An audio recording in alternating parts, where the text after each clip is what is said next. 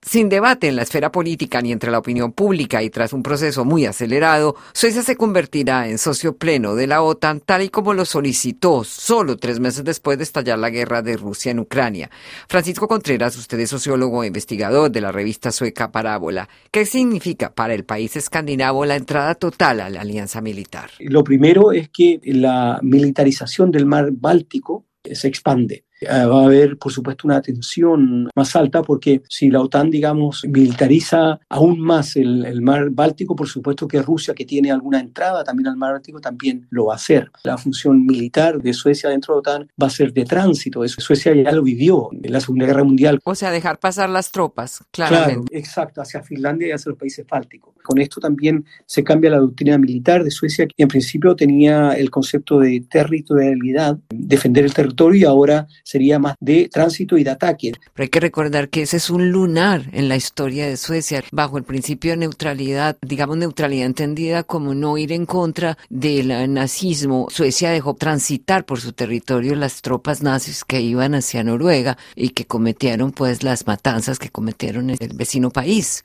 Sí, claro. Yo creo que también hay que decir otras cosas. Una, la doctrina de, política de seguridad eh, sueca de neutralidad se forma o se establece en los años 60 por parte de la socialdemocracia, o sea, mucho después. Le llamaban libertad de alianza en tiempos de paz y neutralidad durante la guerra. Y ahí hay una crítica al rol que jugó Suecia dejando transitar a los nazis, digamos, no solamente a Noruega, sino que también hacia, hacia la Unión Soviética en la operación esta Barbarossa eh, y hacia Finlandia. Y entonces la política, esta doctrina de seguridad, de neutralidad de Suecia estaba en torno a no ser parte de alguna alianza eh, militar. Con Ulf Palme en los años 80 se profundiza la política de seguridad en torno a esto, la libertad de alianza en tiempo de paz y neutralidad durante la guerra, hablan del concepto de seguridad compartida. En general, van desarrollando, digamos, la idea de, la lucha contra las armas nucleares y buscan una política de seguridad que descanse más en la cooperación para la supervivencia que en estarse atacando, hostigando, digamos, desde el punto de vista armamentístico.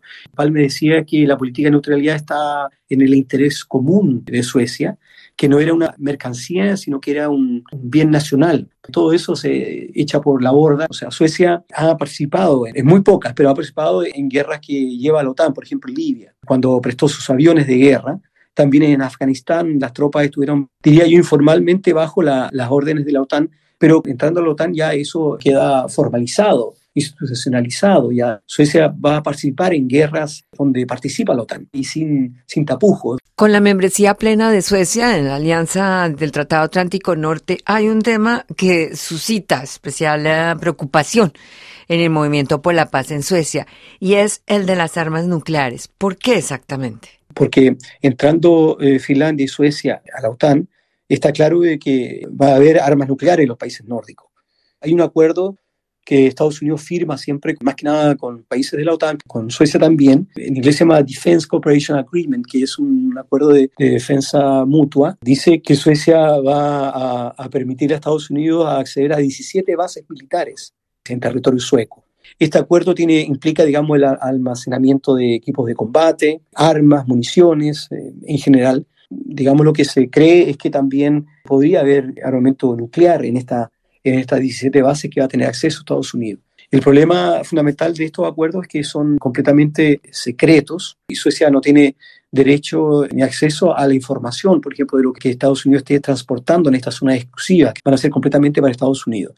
Hay otro tema que es importante que lo levantaba la mano derecha de Ulf Palme, que es Pierre Schori, político y diplomático sueco, y él dice que entrando a la OTAN también eh, Suecia eh, renuncia a lo que él llama su alma antinuclear, porque Suecia anteriormente, no estando en, la OTAN, tenía muchas posibilidades de participar como actor importante a nivel internacional contra la amenaza eh, existencial de las armas nucleares. Hacía diferentes alianzas con países que no tienen armamento nuclear, pero también participaba en, las discusiones con los países que sí que tienen armas nucleares.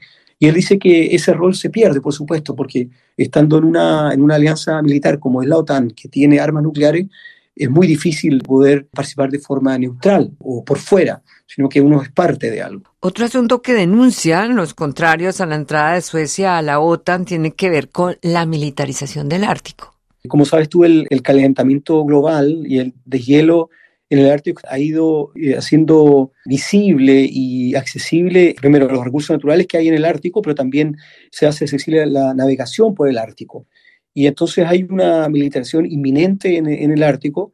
Y acuérdate que hay ocho países que hacen parte de lo que se llama la comunidad ártica, y de los ocho países, siete están alineados con Estados Unidos y con la OTAN, y el único país que está por fuera es Rusia. Y lo que se cree, por supuesto, es que esto va a conllevar a una tensión y, por supuesto, una aún más militarización del Ártico.